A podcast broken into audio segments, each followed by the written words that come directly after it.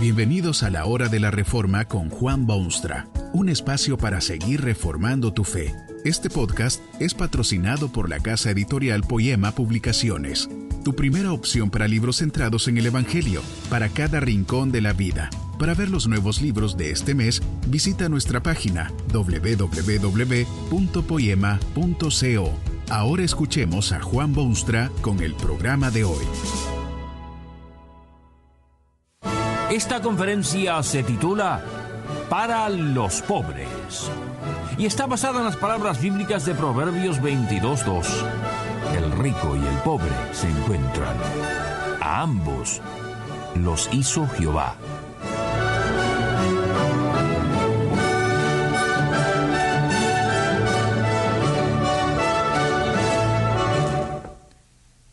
Es de suponer que hay mucho más gente pobre en este mundo que gente rica. Eh, por lo menos se ven más pobres que ricos. Aunque debe admitirse también que algo de esto es relativo, porque, al fin de cuenta, ¿qué es un rico y qué es un pobre?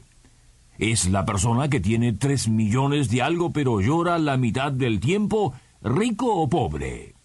¿Es el que apenas tiene pan sobre su mesa pero una familia feliz? Pobre o rico. En términos generales, sin embargo, puede decirse que hay más pobres en el mundo que ricos.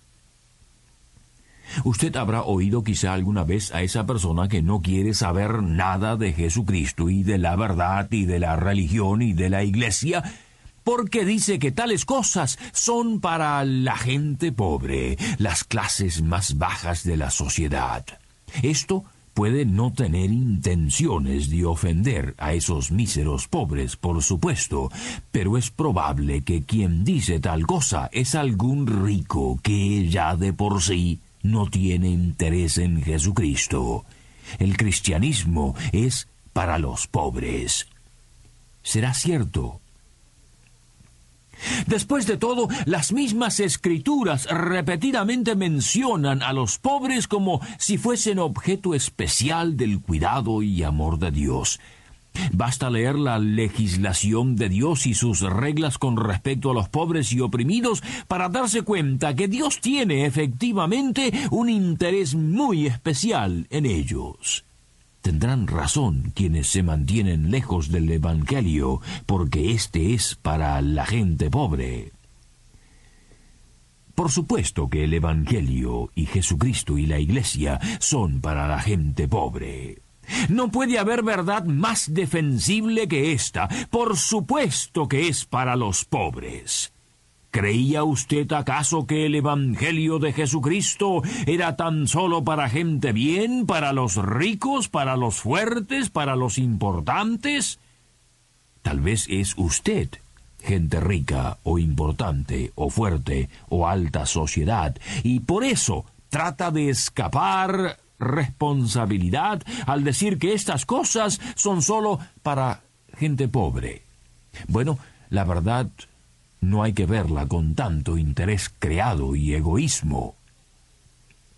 Las cosas del Evangelio de Jesucristo son para la gente pobre, del mismo modo que lo son para otras clases de gente, por distintas razones. La primera es que los pobres, al igual que los ricos, tienen clarísimas necesidades espirituales que sólo Jesucristo puede satisfacer. ¿Han de salvarse los pobres acaso de alguna otra manera que los que no son pobres? ¿Cree usted conveniente que unos sean librados de su culpa y pecado en una forma y los pobres en otra?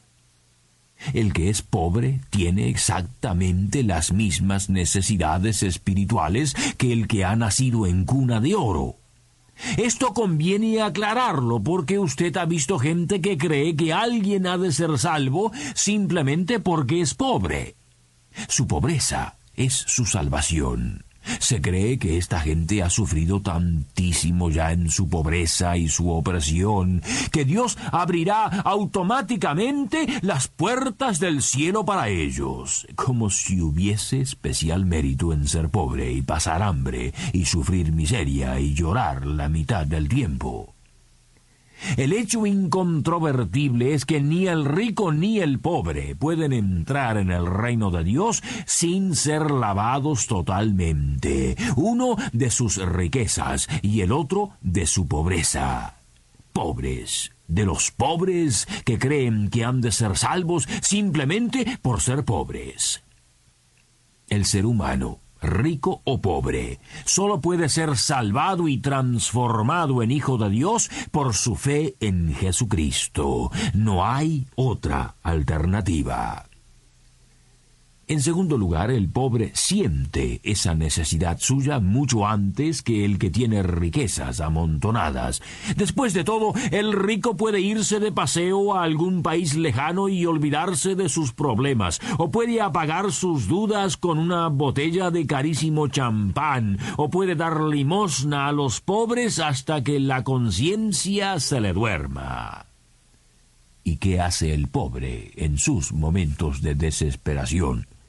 Este mundo bullicioso ofrece mucho estupefaciente para la mente del hombre, anestesias que neutralizan las funciones del cerebro y tuercen los caminos de la verdad.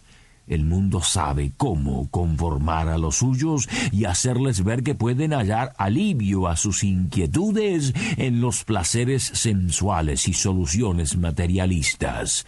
Pero como todas las cosas perniciosas, también esta es costosa y sólo la gente de medios puede tocar estos calmantes del espíritu. Los pobres, bueno, los pobres encuentran solaz y consuelo y fortaleza en esa magnífica salvación que Dios ofrece tan gratuitamente, sin precio y sin dinero. El hombre que poco tiene siente con mucho más impacto esa gran necesidad que sufre y ve en Jesucristo una más inmediata solución que todas las demás. Tal vez usted mismo vive en medio de una necesidad urgentísima y en lo profundo de su ser usted lo admite vive sin alegría y sin paz en su espíritu, no tiene propósito en lo que hace y no tiene certeza de lo que vendrá. La solución que su problema demanda es el Evangelio. Pero usted se ha aislado de estas cosas y pretende no sentir esa necesidad. De alguna manera o de otra, busca con qué entretenerse y pasar el tiempo. Sabe que algo está mal, pero ni piensa en ello. Tiene otras cosas que desvían sus pensamientos y cauterizan su conciencia. El pobre no tiene tales ventajas.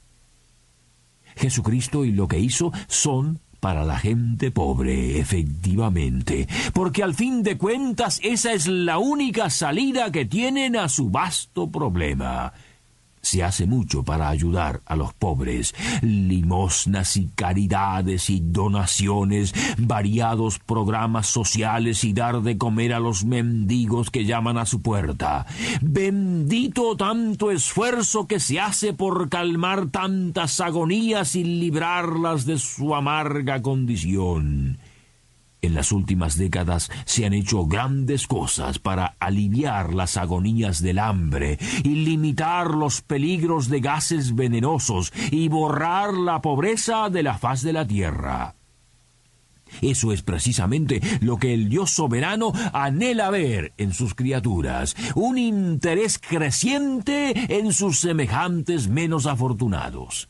Y sin embargo, triste es reconocerlo, todo esto jamás llenará el vacío reinante o solucionará el problema que afecta a estos miles y millones. Hay una sola cosa que de verdad puede auxiliar al hombre en su trágica comedia, el Evangelio de Jesucristo. Esto es peligroso decirlo, pero la evidencia parece indicar que cuando el Evangelio se apodera de una vida humana, esa vida humana se transforma y la vergonzosa pobreza que siempre lo afligió tiende a desaparecer. Tal vez podría usted hacerse de un mapa lo más moderno posible Eche una mirada sobre ese mapa moderno. Vea dónde hay más pobres y dónde usted cree hay más pobreza. Y por otra parte, dónde hay progreso y oportunidad y buenas posibilidades. Tal vez esa lección en geografía le dirá algo de importancia para usted mismo. Esto no es de extrañar al fin de cuentas. Cuando Jesucristo se apodera de una vida humana, ésta ya no puede seguir siendo la misma de siempre. Un nuevo concepto de la familia surge en aquel pecho. Un nuevo concepto de la familia y del descanso y del trabajo y de la responsabilidad personal, de lo que es bueno y de lo que es malo. El hombre nuevo. Todo esto tiende a otros estilos de vida, a hábitos distintos, a un saneamiento de la moral, a un mayor ímpetu en la vida diaria. En breve, se tiende a eliminar la pobreza y elevar al pobre a mejores niveles de vida. En miles y miles de casos, Dios ha demostrado sus abundantes bendiciones sobre quienes confían en Él. Hasta los ha sacado de su pobreza. El Evangelio es para gente pobre. ¿Sabe usted lo que es verdaderamente triste y desgarrador? Es que muchos de estos pobres que han sido elevados a otros niveles, cuando llegan a esas alturas, completamente se olvidan del Dios de quien todo lo recibieron. Todo les va bien, avanzan, encuentran felicidad, pueden cantar de alegría porque les va bien, empiezan a desviarse de los caminos de Dios, se alejan, se alejan y siguen alejándose. Macabra ingratitud. Tal vez usted es pobre y tal vez usted no lo es. Sea como sea, este es el mensaje claro de Dios. Usted necesita a Cristo y su perfecto Evangelio, sea usted rico o pobre.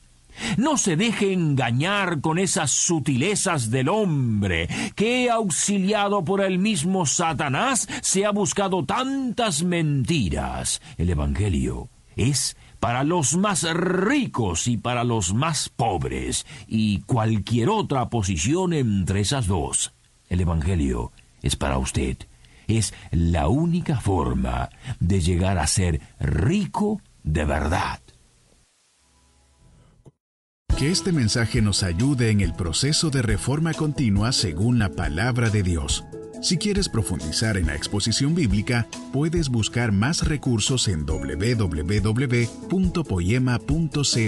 Allí encontrarás libros que te ayuden a entender la palabra de Dios y aplicarla a tu vida.